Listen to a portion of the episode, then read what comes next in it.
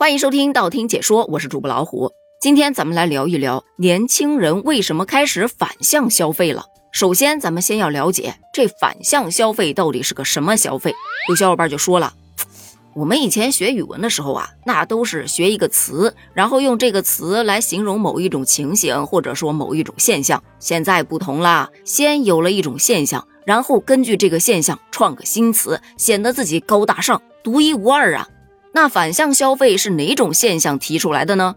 首先，你有没有发觉你身边多了很多的折扣店？不管是零食折扣店，还是服装折扣店，还是什么折扣店的，里面的东西基本都是以正常价，然后打个好几折，有的甚至是骨折的价格卖出来的。比方说，我们家楼下有一家零食折扣店，它那款有点甜的矿泉水，仅仅只卖一块钱一瓶，打对折哎！而且要是遇上他们店庆，或者说遇上会员日，还可以再打个八八折。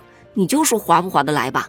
也正是因为大众有这样的需求，所以这些折扣店才会越来越多呀。这不在某红书上，反向消费逐渐走红，很多省钱经验分享的帖子里头啊，折扣已经成为了一个非常高频的词汇，大家纷纷推荐一些线下的折扣店以及一些线上的特卖平台，很受追捧的。现在的年轻消费者们不再单纯的认为贵就是好的，他们在追求品质的同时，更加注重性价比。所以，反向消费这个词的意思就是说，追求品质又追求性价比的一种消费行为，不是让你不消费啊。咱们回来说这种现象啊，很多小伙伴都在吐槽，切，还什么反向消费？没钱就没钱，非得把没钱说的那么高大上啊？细一品，好像有几分道理哈，但其实啊，它不一样。没钱是不购物，对吧？而反向消费说白了，还是找到了一个省钱密码。大家不追求贵的，不代表大家不买贵的。只要这个贵的东西它有相应的价值在，贵也就贵了。只不过不买贵了。比方说吃海鲜，没钱的话，可能就会选择不吃。而反向消费是，就是在晚上八点钟，各大海鲜市场开始打折的时候，再到市场上去买，不就可以省一大笔钱啦？这性价比不就来了？除了这种说法，其实还有一种说法，说呀，现在的年轻人并不是缺钱，也不是没钱，只是不想被消费主义割韭菜了。消费陷阱太多了，你想嘛？现在的主力军消费人群，在经历了各种的营销广告、营销手段之后，他不再轻易的被宣传所打动了，不再为品牌溢价去买单了。打个现在特别合时宜的例子啊，双十一不是马上要到了吗？这个节就是为了促进消费而造出来的。目前这双十一购物节已经成了全球最大的网购狂欢节，每年都有超过亿级的消费者参与。但随着大家逐渐清醒，当然也可能是被各种的什么呃凑单呐、预售啊、哎等等的这些小陷阱给算的头脑发昏了。于是最近对于即将到来的双十一，大家开始出现了一些不同的态度。有一则调查就问：你认为双十一还有必要存在吗？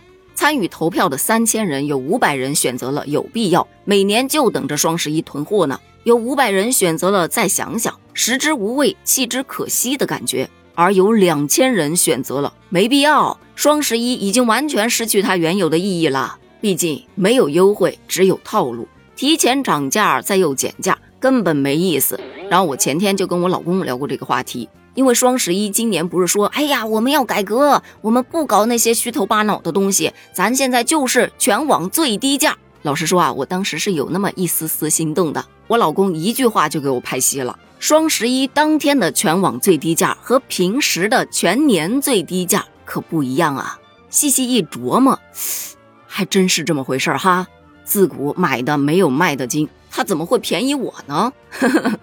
所以说呀，现在的人消费起来真的是特别的理智。商家的促销手段也得跟着年轻人的消费意识逐渐的发生变化，适当的搞点创新，给点诚意。像人家折扣店，他不就做的挺好的，让利给消费者，这才显得真诚嘛。再说到反向消费，它还有一个方面，就是现在有一部分年轻人啊，他喜欢在老年圈里头晃悠，叫做蹭老式消费，就是指年轻人纷纷涌入到社区住老食堂去用餐，那用餐的性价比叫一个高啊。还有出去旅行要去报夕阳红旅游团，价格不高，服务还特别到位，还有到老年大学去上兴趣班的，反正就是只有你想不到，没有大家做不到。目前反向消费已经从年初开始风靡到现在了，依然十分的火爆，大家对双十一都已经不感冒了。那对于你来说，你有尝试过反向消费吗？今年的双十一你还会出手吗？欢迎在评论区发表你的观点哦，咱们评论区见，拜拜。